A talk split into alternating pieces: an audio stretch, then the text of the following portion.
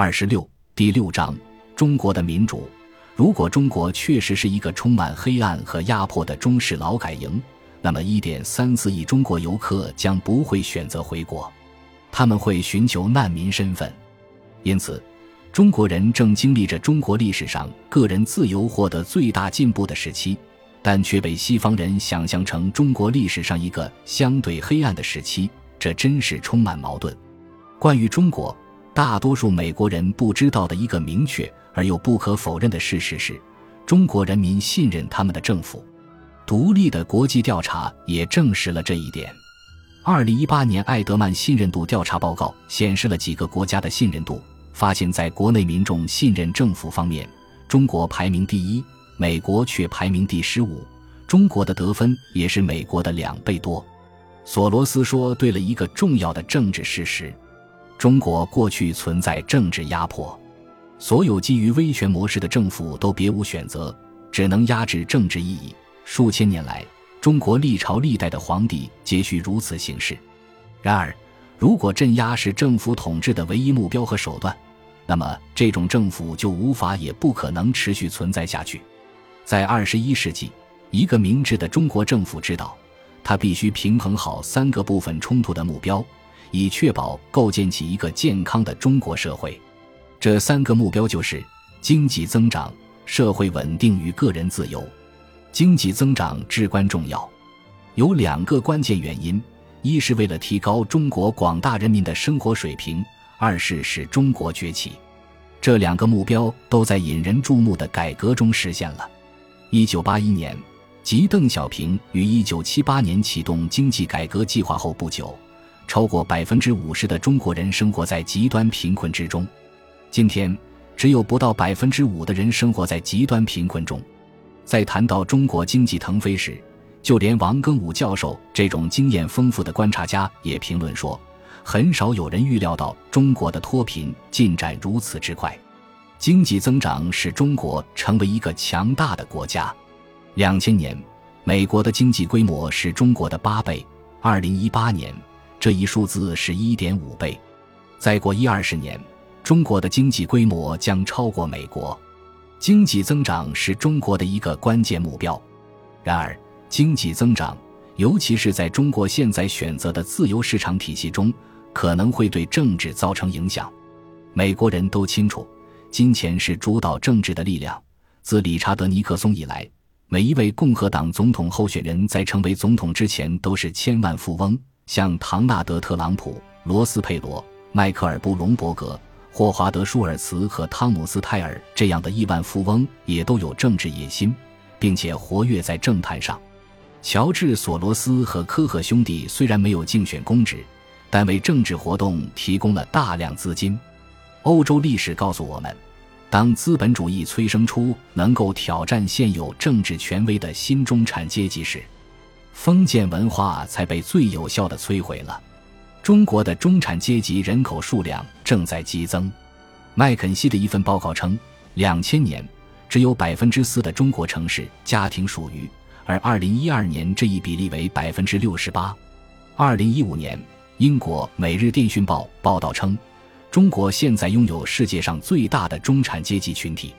然而，在美国，亿万富翁的数量激增了。中产阶级却在减少。西方政治理论告诉我们，一个庞大的中产阶级的崛起会促使他们寻求更多的政治参与。如果政府无视他们的要求，便可能导致一场革命在街头爆发，然后政府可能会被推翻。既然中国拥有世界上最大的中产阶级群体，为什么他们不反抗共产党专制的非民主统治呢？对此。西方社会的例行回答是，镇压阻止了这种情形。但是几千年来，每一个中国政府都知道，如果绝大多数中国人民选择反抗，再多的镇压也压制不了。这也是为何在传统的中国政治理论中，当起义遍地爆发时，中国皇帝会被视作丧失了天命。对这一概念，国际关系学者卢克·格兰维尔解释道。在公元前七百七十年至公元前二百二十一年的五百多年时间里，中国古代形成了一种独立王国的体系。这些年间，儒家学者，尤其是孟子，发展出一种以人为道德基础的政治哲学。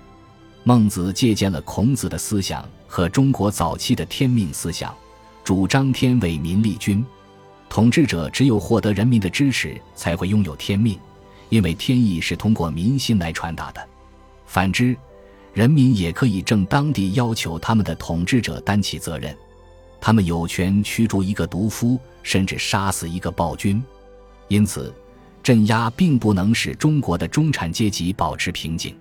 他们大多数人接受了中国人民和中国政府之间达成的一种隐性社会契约：只要中国政府继续推动经济增长，保持社会和政治稳定，中国人民就会接受共产党的领导。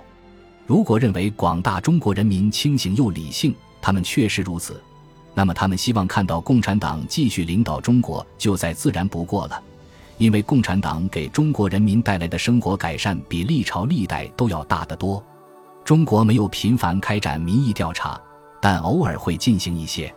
所有这些调查都表明，中国人民是世界上满意度最高、最乐观的群体之一。根据皮尤二零一五年的一项调查，百分之八十八的中国人认为，他们的孩子长大后面临的经济状况会比父母一代更好。相形之下，其他新兴国家的比例中值为百分之五十一，美国为百分之三十二。如果中国人民真的遭受着镇压，那么民意调查会显示出这种信心吗？中国政府不能仅仅依靠镇压来保持政治稳定，还有一个功能性的原因。说到底，只有当人们感到有足够的自由去追逐自己的梦想时，一个社会才会繁荣。数千年来，中国的统治者清楚。一位英明的皇帝不会对自己的人民作威作福，因此，罗纳德·里根不得不援引中国的政治智慧来描述明智而有益的规则。他用老子的话说：“治大国若烹小鲜。”只需要比较一下中国共产党和苏联共产党如何处理国家与公民的关系，就能看出，相较于苏联而言，中国并没有那么压抑。苏联不允许任何国民出国旅行。因为担心他们回国时带回可能威胁苏联共产党统治的思想，而中国允许1.34亿人自由出境。苏联还严格控制入境外国游客的数量。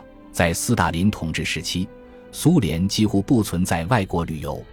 国际旅游业发展的第一阶段始于赫鲁晓夫改革时期，即20世纪50年代末至60年代初。当时，苏联需要硬通货。并希望通过向外国人展示一些精心挑选的景点来获得政治利益。同期，国内大部分地区仍然不对国际游客开放。一九七五年签署赫尔辛基协定以后，外国游客的数量从一九五六年的不到五十万人次增加到一九八一年的五百多万人次，一九八八年时增至六百多万人次。然而，大多数外国游客来自苏联集团国家。一九七二年。他们占外国游客总量的百分之六十二，一九八八年占到百分之六十七。简言之，很少有外国游客去苏联。相形之下，去往中国的外国游客数量激增。二零一八年，中国总共接待外国游客一点四一亿人次。苏联绝对不会允许本国最优秀、最聪明的年轻人的思想遭到美国大学里放任的学术自由的腐蚀。然而。中国却派出了数百万名非常优秀和聪明的人，在2016至2017年短短一年的时间里，就有35.1万名中国学生在美国留学。2016年，中国有54.45万人出国留学，是2008年出国留学人数17.98万的三倍多。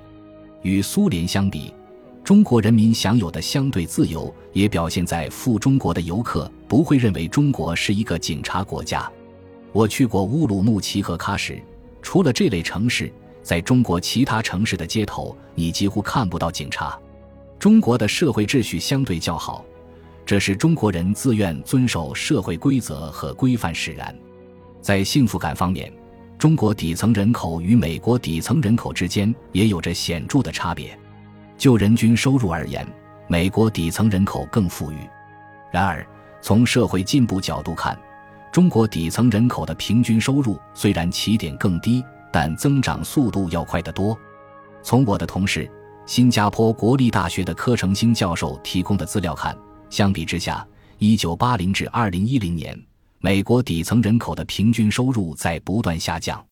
政治哲学家约翰·罗尔斯在《正义论》中写道：“当一个人不知道自己会出生在一个社会的最优势还是最弱势群体中时，最公正的社会是一个人愿意选择出生于此的社会。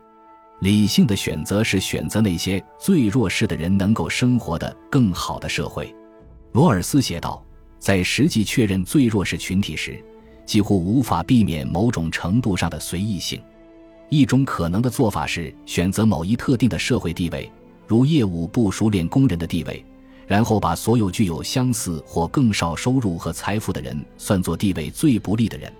另一种做法是只根据相对收入和财产来做出判断，而不管其社会地位如何。例如，所有收入和财富不到中位数一半的人都可以被视作最弱势的群体。这种标准只取决于分配中收入低下的那一半人，其优点是把注意力放在最弱势群体和普通公民之间的差距上。无论上述哪种做法，都可能覆盖最弱势群体，并为制定合理的社会最低标准提供基础。再配合其他措施，社会就可以推进履行差别原则。